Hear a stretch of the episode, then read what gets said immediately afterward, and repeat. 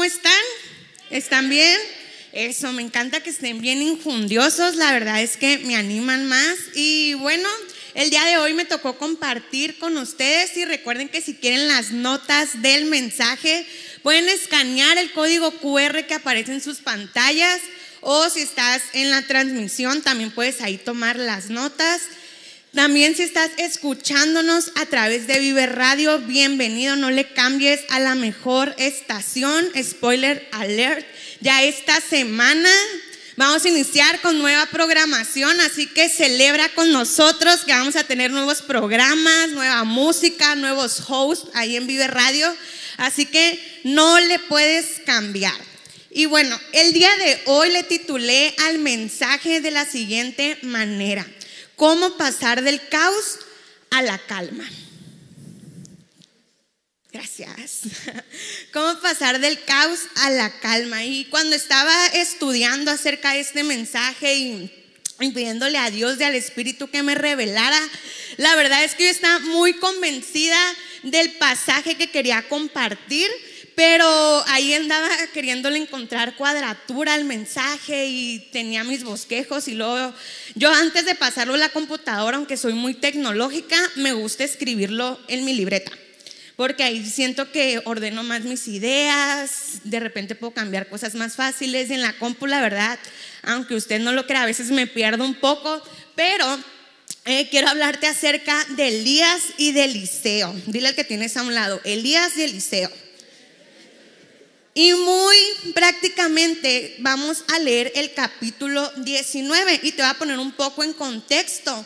Em, Elías había ya derrotado a los profetas de Baal, pero se entera la reina Jezabel y lo manda a matar. Le dice, huye porque si te encuentro te doy te mato. Y Elías, en medio de su desesperación, en medio de todo, él decide huir, pero en ese proceso dice que Elías entra en depresión. No sé si alguno de ustedes han tenido situaciones complicadas en su vida, donde quizás no entras en depresión, pero entras en un conflicto mental, emocional y de todo tipo, no sé. Yo sí soy muy vulnerable, la verdad, de repente sí algo se mueve en mi vida, en mi mundo y me destantea. Pero así estaba Elías. Y de eso se trata un poco el, capítulo 19. Y quiero que me acompañes a leer el versículo del, del 3 al 5. Dice, Elías tuvo miedo y huyó para salvar su vida. Se fue a Berseba, una ciudad de Judá, y dejó allí a su sirviente. Luego siguió solo todo el día hasta llegar al desierto. Se sentó bajo un solitario árbol de retama y pidió morirse. Escucha las palabras de Elías, dice, basta ya, Señor, quítame la vida porque no soy mejor que mis antepasados que ya murieron. O sea, imagínense el nivel de presión que sentía Elías para decirle a Dios, basta ya, basta ya, ya no quiero vivir. Entonces dice, se acostó y durmió debajo del árbol. Mientras dormía, un ángel lo tocó y le dijo, levántate y come. ¿A cuánto les gusta comer? Yo la verdad disfruto mucho comer. Y Elías miró a su alrededor y cerca de su cabeza había un poco de pan horneado. O sea, imagínense echarse un buen coyotito, un buen sueñito y levantarse y que huela a tu comida favorita. Dice, Elías miró a su alrededor y cerca de su cabeza había un poco de pan horneado sobre piedras calientes y un jarro de agua. Así que comió y bebió, y volvió a acostarse. O sea, le dio el mal del puerco, pues. Entonces, él descansó. Dice que en medio de su depresión, él se durmió. Un ángel lo despierta y le dice, hey, levántate, come, bebe un poco y luego se vuelve a dormir. Y durante el tiempo que les voy a compartir, les quiero compartir de manera muy práctica tres acciones para pasar del caos a la calma. No sé si hay momentos en tu vida donde haces una tormenta en un vaso de agua. ¿Les ha pasado? La verdad es que yo voy a ser muy vulnerable, la verdad, yo siempre que me subo aquí y predico les cuento todas mis debilidades en todo lo que batallo y eso, pero la verdad es que yo tiendo mucho a hacer un caos en una tormenta y a veces ya que lo soluciono digo, tan fácil que era solucionarlo, ¿no? Tan fácil que quizás era hablar acerca del problema, tan fácil que era solucionarlo, pero no, en tu mente, mira, haces todo un escenario y yo hago el escenario A, el escenario B, el escenario crítico, el más peor y, y todo lo que pueda hacer en mi cabeza. Pero quiero darte tres acciones para pasar del caos a la calma. Yo no sé qué caos hay en tu vida, yo no sé si hay quizás caos de salud, no sé si hay caos de emocionales, no sé si hay caos de alguna enfermedad, incluso puede haber caos porque yo sé que aquí hay personas, chavos universitarios y yo recuerdo mi mi vida universitaria y yo de repente tenía caos universitarios. O también, pues si eres Godín, papá, pues puedes tener muchos problemas. Yo creo que si nos ponemos a platicar de nuestros problemas, no acabamos nunca, entre que va uno y va otro. Pero quiero darte tres acciones para pasar del caos a la tormenta. Y vamos a ver la acción número uno. Opera bajo un lugar de descanso. Dile al que tienes a un lado, hey, relájate. Como que no le dijeron bien. Otra vez, dile, hey, relájate. Dice el versículo 8. Entonces se levantó, comió y bebió. O sea, ya había comido, se volvió a dormir y se volvió a levantar, comió y bebió. Y la comida, y se le dio fuerza suficiente para viajar durante 40 días y 40 noches. Imagínense cuánto habrá comido este amigo hasta llegar al monte de Sinaí, la montaña de Dios. Ahí llegó una cueva donde pasó la noche. Y muchas veces estamos tan afanados en la vida que se nos olvida el descanso. Y créanme, el Espíritu confrontó mucho mi vida primero, porque quienes me conocen suelo ser muy afanosa y suelo ser muy ocupada. A mí me encanta correr. Yo soy las personas que me puedes dar tareas y luego vas a dar otra y nunca te voy a decir que no. Yo mientras más tenga, más útil me siento. Esa es mi esencia. Pero se me olvida descansar, se me olvida tomar un tiempo, descansar, respirar un poco. Y no sé si algunas veces te ha pasado que estás tan afanado en cosas de la vida, en problemas de la vida, que se te olvida el descanso. Yo tengo, tengo un amigo que siempre me dice, es que tú nunca comes, tú eres solar, siempre estás corriendo y yo puedo estar trabajando con una mano en la computadora y con la otra comer. No sé por qué se me facilita eso, pero si no como a veces mi mente está tan ocupada que se me olvida comer y hay gente que no, que tiene que sentarse a comer, disfrutar para todo. Yo envidio a esa gente, lo he intentado y no lo he logrado, pero algún día lo voy a lograr.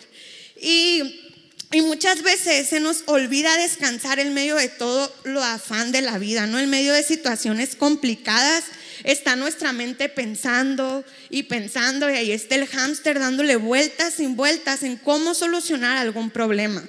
Pero le damos tantas vueltas y aún así no concluimos nada porque nuestro cerebro está cansado. Muchas veces estás intentando solucionar y solucionar con tus fuerzas, en tus pensamientos, pero no vas a llegar a nada porque estás cansado o cansada. En Elías vemos claramente cómo la situación lo abruma de tal manera que entra en una depresión. O sea, imagínate que alguien venga y te diga que te va a matar. Después de haber eh, manifestado la gloria de Dios, la verdad, yo le hiciera muchas preguntas a Dios, pero ahorita vamos a ir a esa parte. Dice que de tal manera es tanta la presión que él entra en depresión, pero es cuando él en ese momento entra en un sueño profundo que descansa. Y a través de un ángel Dios lo llama a beber y comer para recuperar fuerzas. Cuando estamos envueltos en tantos pensamientos negativos, limitamos nuestra capacidad de tomar buenas decisiones.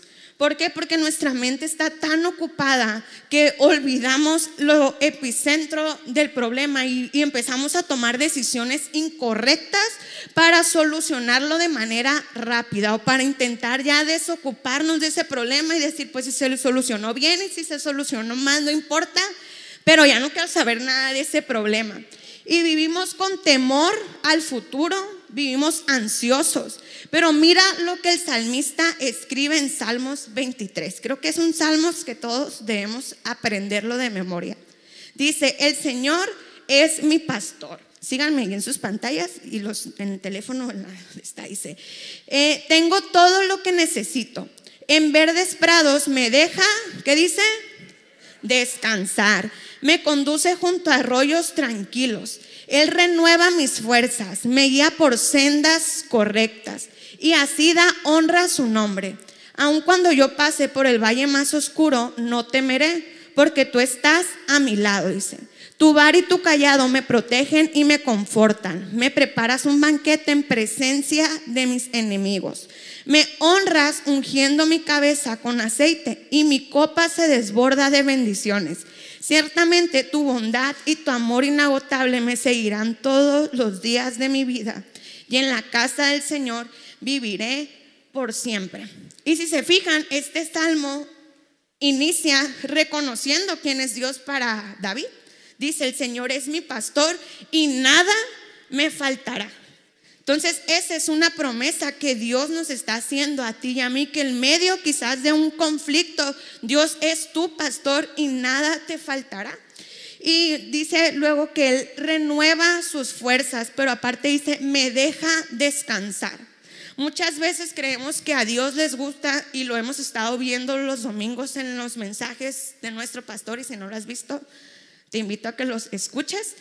Em, Dios le gusta que tú y yo descansemos y es algo que a mí de repente estos domingos, si soy vulnerable, me ha hecho como que un cortocircuito, porque yo digo, mientras más ocupada esté, más útil soy a Dios, pero eso no quiere decir que yo esté descansando en Dios y cuando un deportista está cansado, no rinde.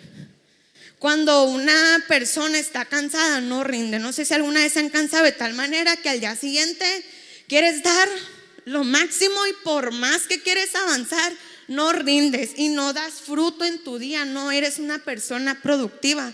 Pero dice, cuando descanso en Señor, Él renueva mis fuerzas. Amén. Acción número dos. Ya vimos la acción número uno. Opera bajo un lugar de descanso. Acción número dos. Cultiva un espíritu de dependencia. Ahora, ¿qué es la dependencia? Busqué la definición. Dice, dependencia es un término con diversos usos que puede utilizarse para mencionar a una relación de origen o conexión a la subordinación o un poder mayor o a la situación de un sujeto que no está en condiciones de valerse por sí mismos. Y cuando tú y yo cultivamos un espíritu de dependencia, estamos diciéndole a Dios que no podemos avanzar sin que Él esté con nosotros. Y la verdad es que se requiere valor para decirle eso a Dios. Porque muchas veces queremos avanzar en nuestras fuerzas, en nuestras habilidades, en lo que creemos que somos buenos, confiamos quizás en una quincena, quizás confías en que un día va a llegar un pariente y te va a decir que te dejó una herencia increíble y todos tus problemas van a ser solucionados. Pero cuando tú y yo dependemos del Espíritu, no importa las circunstancias, sabemos que Él va a suplir todas nuestras necesidades. Y Elías, en medio de su causa, en medio de su problema, dice que Él descansó, pero renovó sus fuerzas y no, en medio de su descanso, era un descanso espiritual. Era un descanso donde él podía motivarse porque dice que él se levanta y uno de los indicadores de personas que tienen depresión es que no comen, no duermen, viven preocupados, viven eh, afanados, incluso pues viven en, una, en un blues de tristeza.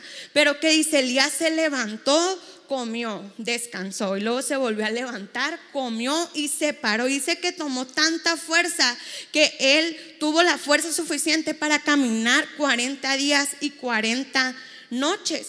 Y sigue el, capítulo 19, dice, Dios le pregunta a Elías, ¿qué haces aquí, Elías?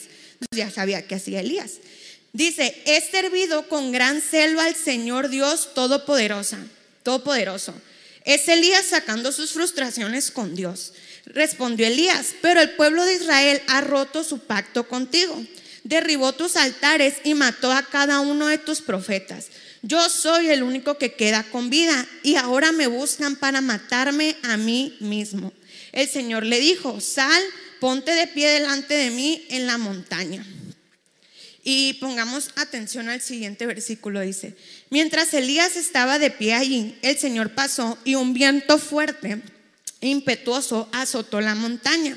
La ráfaga fue tan tremenda que las rocas se aflojaron, pero el Señor no estaba en el viento, dice. Después del viento hubo un terremoto, pero el Señor no estaba tampoco en el terremoto.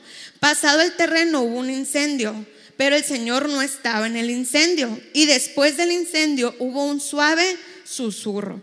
Cuando Elías lo oyó, se cubrió la cara con su manto, salió y se paró en la entrada de la cueva. Y el susurro lo podemos entender como el Espíritu Santo. Y escucha, el Espíritu Santo es la manera en la que tú te vas a hacer dependiente de Dios. Y me adelanté un poco, pero ¿cómo puedo depender de Dios? La respuesta es sencilla. Busca el Espíritu Santo. Es el Espíritu Santo quien trae confrontación a nuestras vidas. Es quien nos dirige en cada paso que vamos a dar, quien nos ayuda a tomar decisiones importantes en la vida. Ahora, yo sé lo que te voy a decir a continuación, te va a doler, porque a mí me dolió. La confrontación duele, porque muchas veces cuando tú y yo dependemos de Dios, queremos hacer las cosas a nuestra manera o tomar decisiones que son convenientes a nosotros, pero llega el Espíritu Santo, confronta nuestras vidas, confronta nuestro espíritu y te dice, hey, espérate, ese no es el camino que debes tomar, esa no es la decisión que debes tomar. Pero cuando tú eres dependiente de Dios con un corazón humilde, dices, está bien Dios, no voy a tomar esa decisión. Se ve tentadora, quizás se ve llenadora esa decisión, pero cuando tú dependes de Dios con un corazón humilde, Él te va a ir dirigiendo. Y muchas veces queremos tomar acciones en nuestra vida sin consultar al Espíritu Santo. Y después venimos llorando con Dios. ¿Les ha pasado? Yo he tomado esas decisiones que digo, esta se ve buena y a la hora de la hora me ven feria y ahí vengo llorando con Dios y, y Dios no me dice, te lo dije, ¿verdad? Pero pues de repente sí, yo entiendo en mi espíritu que por ahí no era. Porque muchas veces la verdad con la palabra es dolorosa, pero es libertadora. Y eso me lo decía un amigo en la semana, que muchas veces nos puede doler la verdad que está en la Biblia porque la Biblia es muy clara. O sea, no, no, no tiene atajos, pues no tiene como, hazle por aquí, pero si te vas por allá es más fácil el camino. No, la Biblia es clara, la Biblia te va a decir punto A, del A al B, del B al C y del C al D. Pero muchas veces no nos gusta seguir lo que la Biblia nos dice y nos duele. Muchas veces nos dicen, sí, eh, avanza, honra a tus padres y tú dices, sí, pero mis padres me hicieron daño, eh, luego dice, perdona la ofensa, pero no quieres ir a, a, perdonar a la persona que te está ofendiendo, etc. Y muchas veces queremos seguir a Dios en lo que nos conviene, pero en lo que no, me hago como que otra cosa me está hablando, ¿no? Entonces, muchas veces depender de Dios duele. Y te lo decía ahorita, se requiere mucho valor para decirle a Dios, Dios, me quiero acordar, pero dice, sí, ah, es, es José, Josué dice, si tu presencia no va conmigo, no quiero nada. Moisés, gracias. Es que estaba leyendo, ahorita les voy a leer de Josué.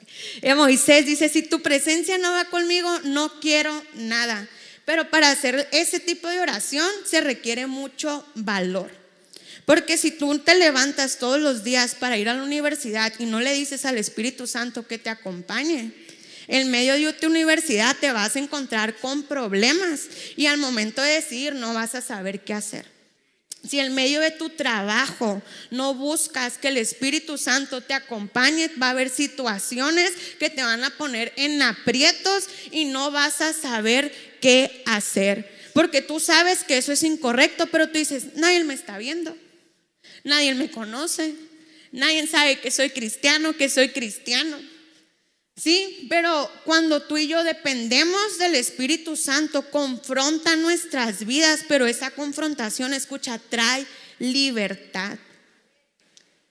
Y acción número tres, vamos a hacer una recapitulación de las acciones. Acción número uno, opera bajo un lugar de descanso, aprende a descansar en Dios. Cultiva un espíritu de dependencia. Aprende a depender del Espíritu Santo. Y acción número tres, enfócate en el llamado de Dios.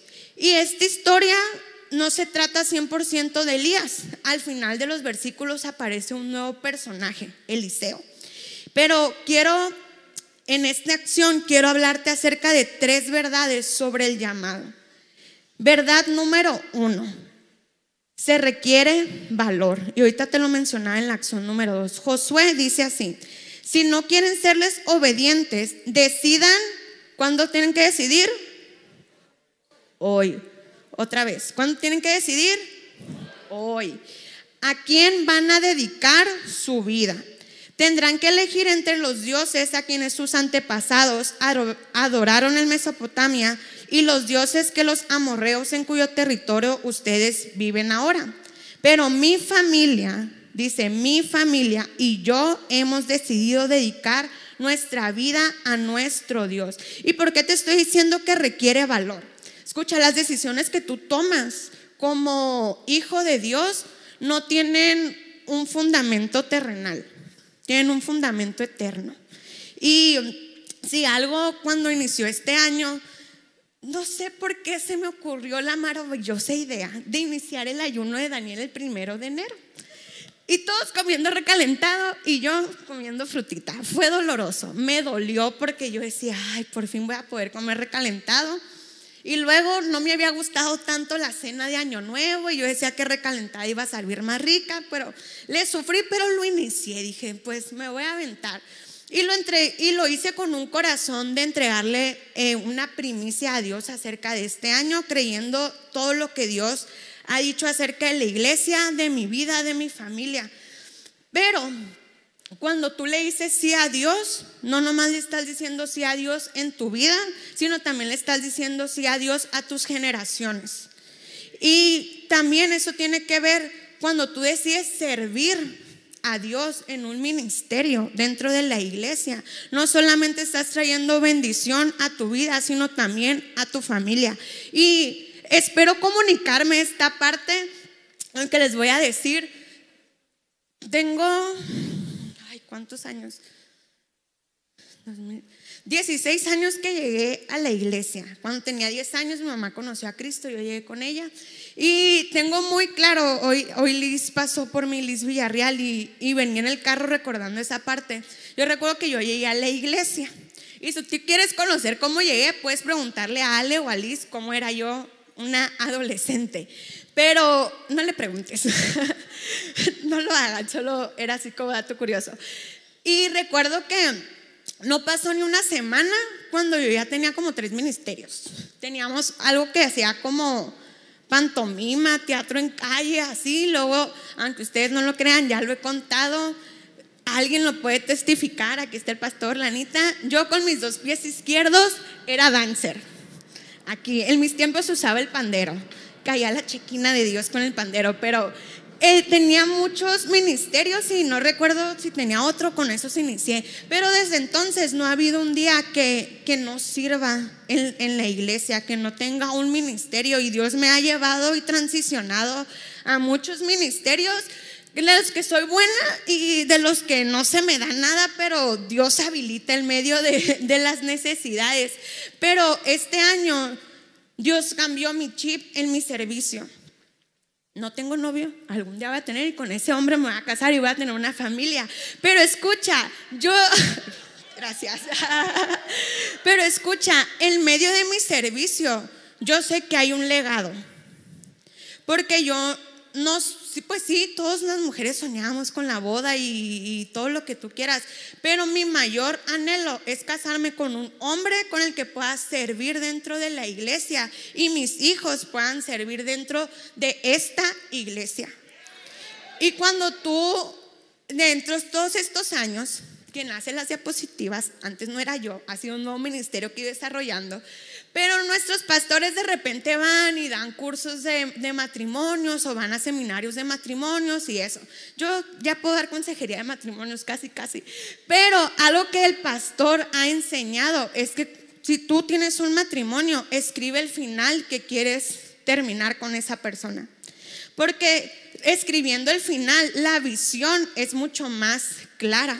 Y yo escribí este año el inicio, el final de mi vida. Y yo sé que se escucha muy dramático, porque todavía tengo una vida delante. Pero yo decidí escribir el final de mi vida porque eso le da claridad al llamado y al propósito que Dios me ha dado. Y yo he entendido que dentro de mi llamado y dentro de mi propósito hay un legado. Porque yo no solamente voy a servir y, hay una adoración que canta aquí, sino mi familia, mis hijos van a venir y servir a Dios. Y escucha, se requiere valor para aún no conocer tu descendencia y decirle a Dios, aquí está mi esposo, mis hijos, que ahorita no los veo, pero algún día van a estar y él y mi casa serviremos a Jehová. Espero que ustedes también los jóvenes lo puedan decir los demás, ¿eh? Y si tú eres papá o mamá y quizás tus hijos o tus hijas no están en este lugar, escucha, no importa. Si tu esposo no está en este lugar, no importa. Tú puedes empezar a hacer cosas y dejar un legado, porque nuestro legado no es terrenal, no es un bien material. Tu legado es eterno. Estamos hablando acerca de la eternidad, de toda la vida, o sea, de forever and ever, pues. Y, tú tienes que entender que la actitud que tú tomes, yo sé, a veces es complicado. Mira, hay personas que llegan aquí el domingo a las siete y media de la mañana, a las siete yo estoy esperando ya positivas, vienes, corres, haces, pero escucha. Cuando tú ves familias, hay dos familias en específico que a mí me toca ver servir a sus hijitos. Uno es Javier Rentería y Berenice y otros es Daniela y Jorge, pero tú ves a sus hijos con sus camisas de voluntarios. Y yo no sé eso, pero a mí me motiva, no sé a ti, pero a mí me motiva porque estás hablando de generaciones, de niños que están aprendiendo a caminar y a correr en el templo. Y escucha, puedes tener al mejor hijo pródigo en tu casa, al mejor prodigio, perdón, al, al más inteligente, pero Créeme que no hay nada que como padre te pueda llenar más. Y, lo entiendo un poco. Antes yo tenía un grupo red de adolescentes y hay algunos que están y hay unos que no están. Pero cuando yo veo a ese grupo de adolescentes, muchos sirviendo, teniendo un liderazgo, yo no sé si así se siente una orgullosa, pero yo así me siento. Sí, y ves porque no solamente Dios te está hablando que dejes un legado en tus generaciones, sino también un legado de tus hijos espirituales. Amén. Verdad número dos. Se requiere disponibilidad, absoluta. Vamos a pasar a Eliseo. Eh, me voy a brincar un versículo para los que están ahí en letritas. Vamos a leer el versículo 19. Dice: Entonces Elías fue y encontró a Eliseo, hijo de Zafat, arando un campo. Había doce pares de bueyes en el campo. O sea que Eliseo estaba trabajando. Elías se acercó a él, le echó su manto sobre los hombros y siguió caminando. Eliseo dejó los bueyes donde estaban, salió corriendo detrás de Elías y le dijo, deja que primero me despida de mis padres con un beso y luego iré con usted. Elías respondió, regresa pero piensa en lo que te hice, o sea, en la acción de que le puso el manto. Y se requiere disponibilidad absoluta. Algo que mi pastor me ha enseñado es que Dios no va y busca personas desocupadas. De hecho, si estás muy ocupado, muy seguramente Dios te va a hablar. Pero ¿por qué? Porque las personas ociosas generalmente no vas a estar acostado en tu cama viendo Netflix y Dios te va a hablar ahí de que sirve, encuentro un ministerio, en tu, en tu, en tu universidad, en tu trabajo, no. Ahí donde estés bien ocupado, que tú digas, no tengo tiempo para ir a la iglesia, no tengo tiempo para ir a limpiar, no tengo tiempo para lo que tú quieras referente a la iglesia. Ahí Dios te va a hablar y te va a decir, hey, ve. Y tú vas a voltear y le vas a decir, Dios, no me tengo tiempo, añádele un día más a la semana porque no me alcanza. Pero escucha, ahí Dios te va a hablar. Dice que Eliseo estaba trabajando cuando Elías lo llama. Y por último, si me ayudan los muchachos de la alabanza, dice, se requiere autoridad. Entonces, dice Eliseo, regresó a donde estaban los bueyes y los mató. Con la madera del arado hizo una fogata para asar la carne, o sea, hizo carnita asada para la gente, pues. Y después se fue a Elías como su ayudante. En otras versiones dicen como su segundo. Más adelante, eh, que volvemos a ver en, en Reyes, Elías le pregunta a Eliseo que sí que quiere antes de que se vaya, porque ya sabía que ya iba a ser arrebatado y todo eso. Elías no murió, fue arrebatado. Y como dato curioso, y le dice, ¿qué quieres? ¿Qué puedo hacer por ti? Y Eliseo le dice, yo quiero una doble porción de lo que tú tienes. Él reconocía que en Elías había autoridad. Y tú y yo como hijos de Dios, como coherederos en Jesús, tenemos una autoridad. Y creo que es algo que como iglesia necesitamos entender que no importa la circunstancia que estés viviendo, no importa lo que estés pasando, esa crisis que quizás en tu mente esté, Dios te ha dado autoridad sobre esa crisis. Y muchas veces se nos olvida que tenemos autoridad en medio de nuestros problemas. Y es por eso que a veces nos ahogamos en un vaso de agua. Escucha, cuando Eliseo, él toma la, la, autoridad y le es dada. Dice que cuando Elías es arrebatado, cae la ropa y él toma el manto y ese manto es el mismo manto que el, Elías le puso a Eliseo. Bueno, Eliseo, sí, le puso a Elías. Y cuando él se lo puso, él pudo ver la grandeza de su llamado. Yo escuché, él no estaba llamado a ser el primero. Él dice que cuando Él se fue, Él se fue como su ayudante. Y tú y yo somos ayudantes del reino. No estamos destinados a que tú y yo brillemos. Tú y yo trabajamos para que el reino brille, para que Jesús brille. Y muchas veces se nos olvida que, que queremos brillar, queremos ser el protagonista de la película. Pero él, eh, a mí me sorprende mucho porque él él decide dejar todo. Dicen algunos estudiosos que, que a Eliseo no le faltaba nada, que él venía de una buena familia. Pero dice que de tal manera que él mató y alimentó a toda su familia y a la gente de su pueblo. Pues yo digo que sí le sobraban animalitos.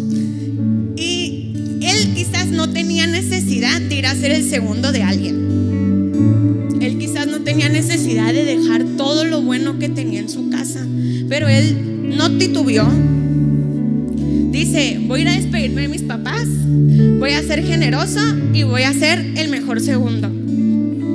Y Dios te está llamando a que tú seas tu mejor segundo, a que tú puedas dejar esa idea de que estoy sumergido en problemas, me está lloviendo sobre mojado y quieres ser el protagonista de la película y ser la, la víctima, pero escucha, Dios te ha dado autoridad sobre esa situación. Como iglesia tenemos autoridad. Y muchas veces queremos que venga alguien y ponga nuestras, sus manos. Y no digo que esté mal, pero tenemos la facultad para ponerle fin a esa situación que estamos viviendo y continuar.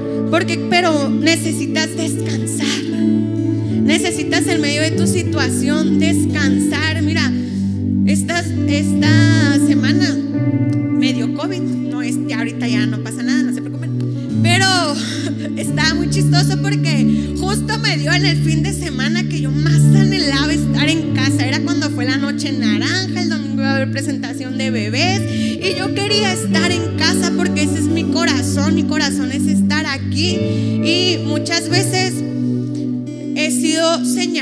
porque mis papás son de Mazatlán y a ellos les encanta ir a Mazatlán y a quién no le gusta ir a Mazatlán a tomarse un coco en la playa, pues a todos pues, pero mi corazón siempre ha sido, me voy unos días, pero el domingo, el sábado hay oración, aquí estoy. El domingo hay iglesia, aquí estoy, porque mi corazón es estar en casa.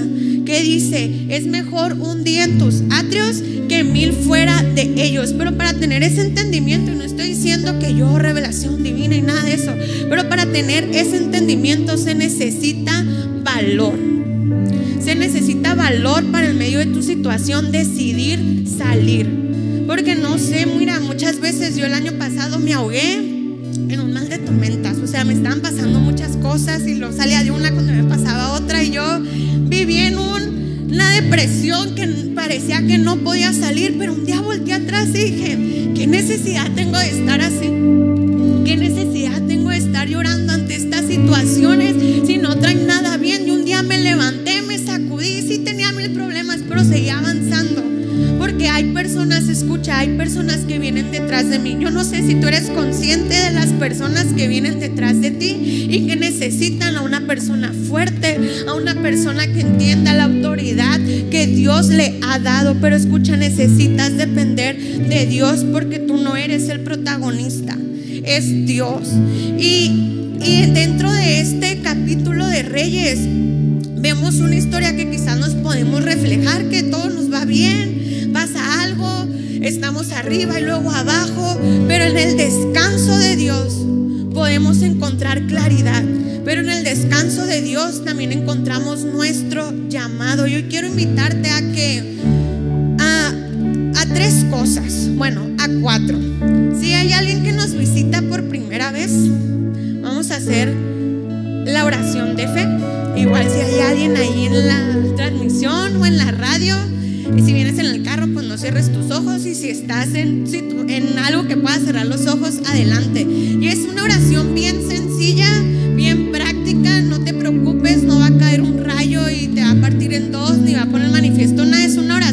bien sencilla. Y la vamos a hacer todos juntos, pues por si te da vergüenza o algo así. Pero pues dicen que vergüenza es robar y que te vean, ¿no? Dice, Señor Jesús, pueden leerla ahí en pantalla, ¿eh? Señor Jesús, hoy abro mi corazón y te entrego mi vida.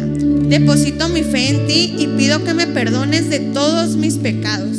Te doy gracias por tu amor y tu misericordia y te recibo como mi Señor y Salvador. Ayúdame a caminar contigo en cada momento de mi vida. Gracias por la salvación en el nombre de Jesús. Amén. ¿Hay alguien que hizo esta oración por primera vez? Acá tenemos a una persona. Por acá tenemos a otras personas. ¿Por qué no les damos un aplauso? Que acaban de tomar la mejor decisión de su vida. Y te voy a decir algo, tus problemas no se van a acabar, pero sin duda la carga va a ser mucho más ligera y quiero invitarte que en esta semana tú puedas buscar a Dios y Dios te va a traer claridad en medio. ¿Y, y por qué no te pones de pie aquí en el auditorio o en tu casa? Y quiero que oremos por tres puntos. Número uno, ponle nombre al caos que traes.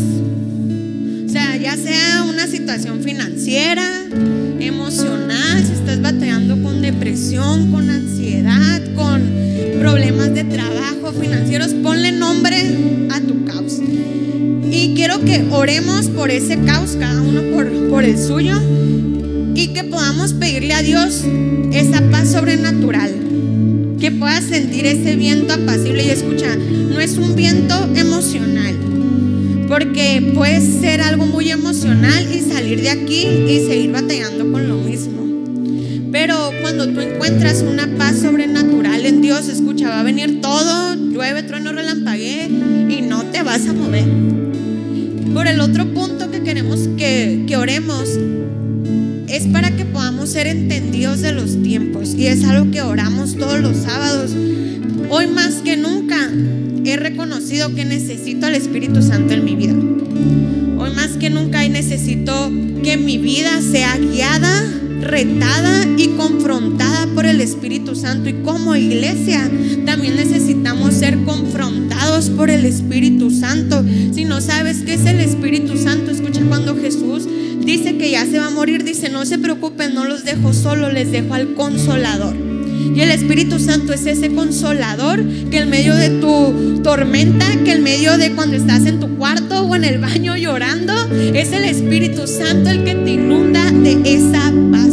Y punto número tres, toma lo que te pertenece. Toma esa autoridad que Dios te ha dado. Cuando entendemos eso, escucha, como iglesia, cuando entendamos la autoridad que se nos ha dado, el infierno va a temblar. Porque no hay nada que le dé más miedo al enemigo que una iglesia entendida de la autoridad que Dios nos ha dado. Y al final del año pasado hubo demasiada palabra en nuestras vidas y, constantemente me las estoy repitiendo y este año se nos ha dado una palabra que se nos va a ensanchar. Y escucha, para eso se necesita valor.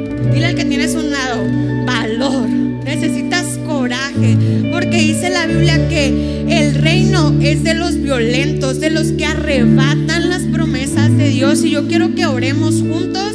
Quizás si eres nuevo y no entiendes tanto, sé que el Espíritu lo va a revelar a ti, pero levanta tus manos ahí donde estés y, y cuéntale a Dios tu problema, cuéntale a Dios el caos que traes en tu vida. Señor, te doy gracias por este tiempo, gracias por esta palabra, Dios, que has traído.